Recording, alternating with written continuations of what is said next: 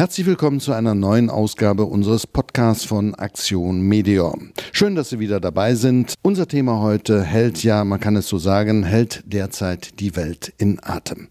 Die Medien berichten tagtäglich an erster Stelle über den neuartigen Coronavirus, der seinen Ursprung bekanntlich in China genommen hat. Was hat der Coronavirus mit Aktion Meteor zu tun? Werden Sie sich fragen. Sehr, sehr viel. Warum? Das möchte ich heute mit Christoph Bonsmann, Vorstand bei Aktion Medior, und mit Maike Hans, verantwortlich für die entwicklungspolitische Bildung bei Aktion Medior, klären. Mein Name ist Caspar Müller-Brinkmann.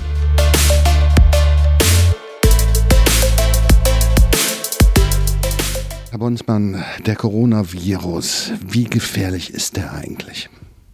Das ist eine gute Frage. Wir haben mal in die Zahlen reingeschaut und ich empfehle jedem, der sich mit dem Thema auseinandersetzt, der geht am besten auf die Seite der Weltgesundheitsorganisation und auf die Seite vom Robert Koch Institut. Dort äh, bekommt er die aktuellen Zahlen. Wenn man reinschaut in die Zahlen, dann äh, sieht es so aus, dass das Virus gefährlicher ist, was die Zahl der Toten betrifft, als eine normale Influenza. Wobei die Daten, die vorliegen, möglicherweise verzerren, weil wir vermutlich eine hohe Dunkelziffer haben, das heißt Fälle, die nicht gemeldet worden sind. Und wenn die nicht gemeldet worden sind oder nicht getestet worden sind, weil viele Patienten gar keine Symptome zeigen, dann werden die natürlich auch nicht angezeigt und dann hat man verhältnismäßig mehr, äh, die hospitalisiert werden und die daran versterben.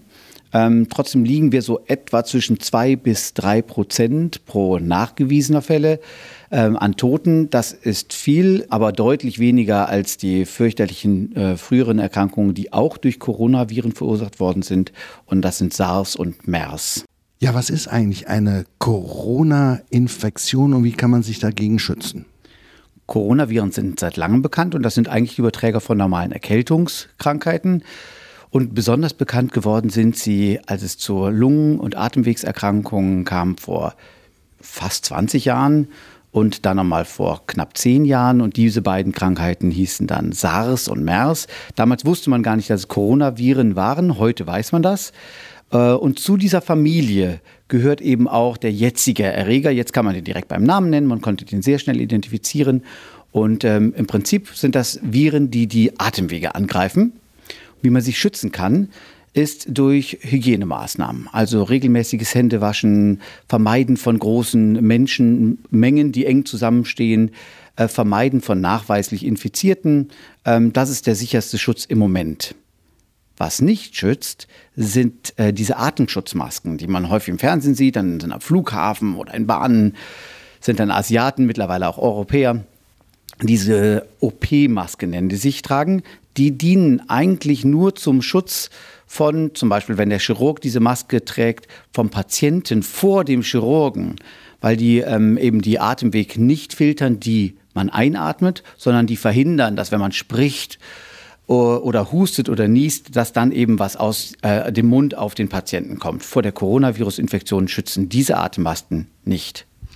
Nun sind Mitarbeiter von Axiom Medio weltweit unterwegs. Welchen Schutz oder welche Vorsichtsmaßnahmen haben Sie getroffen? Wir haben uns da mit unserem Arbeitsmediziner abgestimmt, äh, haben aber auch die gleiche Meinung. Das Wichtigste äh, sind diese Hygienemaßnahmen, die, eben, die ich eben genannt hatte. Das heißt regelmäßige Händedesinfektion. Alle bekommen jetzt so ein Händedesinfektionsfläschchen mit und sollen sich regelmäßig die Hände desinfizieren. Und ähm, was hier im Hause zum Beispiel gilt, wir wollen einen Dispenser aufstellen unten im Eingangsbereich, sodass man sich die Hände desinfizieren kann. Immer wenn große Gruppen zusammenkommen, dann ist die Gefahr, dass sowas übertragen wird, größer. Und obwohl das eine sogenannte Tröpfcheninfektion ist. Das heißt, das wird beim, beim Husten oder beim Niesen entsteht so ein, so ein Mikronebel, der sehr, sehr lange im Raum verbleibt und da sind auch Viren drin ist die Gefahr eher als gering einzuschätzen, sich den Coronavirus beim Einatmen zu holen. Viel wahrscheinlicher ist das, klingt jetzt ein bisschen ekelig, wenn man zum Beispiel hustet oder niest und dann hustet man auf einen Türgriff oder auf einen Handlauf und da verbleibt dann ein Biofilm und der ist natürlich infektiös. Den nimmt man dann mit der nächsten Handbewegung, nimmt der nächste das auf. Man geht sich mehrere Dutzende Male am Tag, hunderte Male vermutlich mit den Händen ins Gesicht und dabei wird das Virus dann übertragen. Deshalb ist die Händedesinfektion zwischendurch so wichtig. Die Weltgesundheitsorganisation WHO hat äh, vor einigen Tagen den Gesundheitsnotstand ausgerufen. Warum und warum tut man das? Also der Coronavirus wird relativ leicht übertragen. Tröpfcheninfektion, also so ähnlich wie eine Grippe oder eine Erkältung, so überträgt sich eben auch der Coronavirus.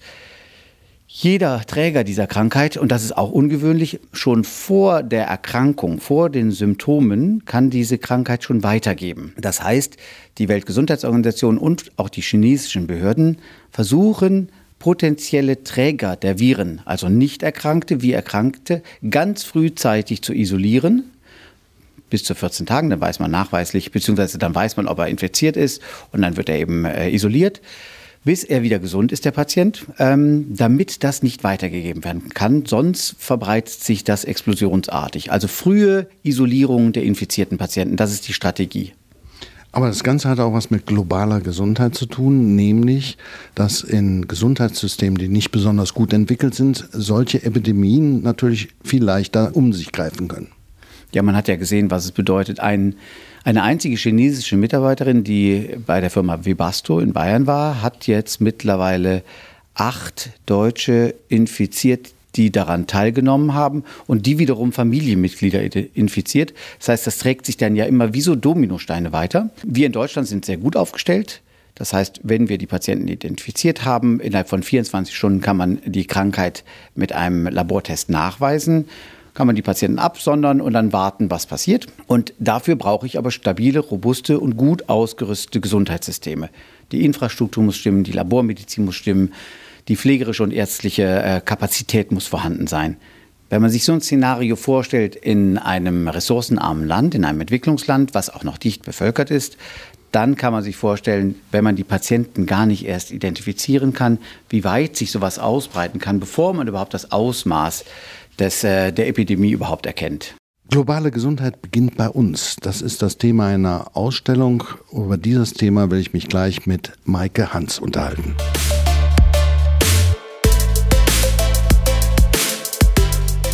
Maike Hans, 2015 haben die Vereinigten Nationen Nachhaltigkeitsziele verabschiedet. Was sind das für Ziele? Genau, die Nachhaltigkeitsziele sind 17 Ziele, auf die die UN sich geeinigt hat, beziehungsweise auf die die Weltgemeinschaft sich geeinigt hat.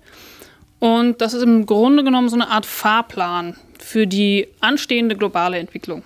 Das heißt, man hat die bisherige Entwicklungszusammenarbeit mal auf den Prüfstand gestellt und 17 Punkte identifiziert, an denen man jetzt auch noch weiter arbeiten möchte, beziehungsweise muss bis 2030. Und diese 17 Ziele reflektieren das Verständnis, dass Entwicklung ja, deutlich vielschichtiger ist, als man bisher das immer betrachtet hat und dass vor allen Dingen Aspekte der Nachhaltigkeit mit darunter fallen. Das heißt, man sieht viele Ziele wieder, die es auch schon vorher auf der Agenda der Vereinten Nationen gab, zum Beispiel der Kampf gegen Armut oder gegen Hunger, aber auch zum Beispiel Aspekte wie Maßnahmen gegen den Klimaschutz, sauberes Wasser oder aber, oder aber auch saubere und erneuerbare Energien, ähm, die sich jetzt auf dieser Agenda wiederfinden, damit eben die Entwicklung langfristig nachhaltig gesichert ist.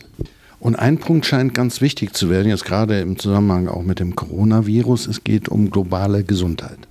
Genau, globale Gesundheit finden wir im Nachhaltigkeitsziel 3 wieder.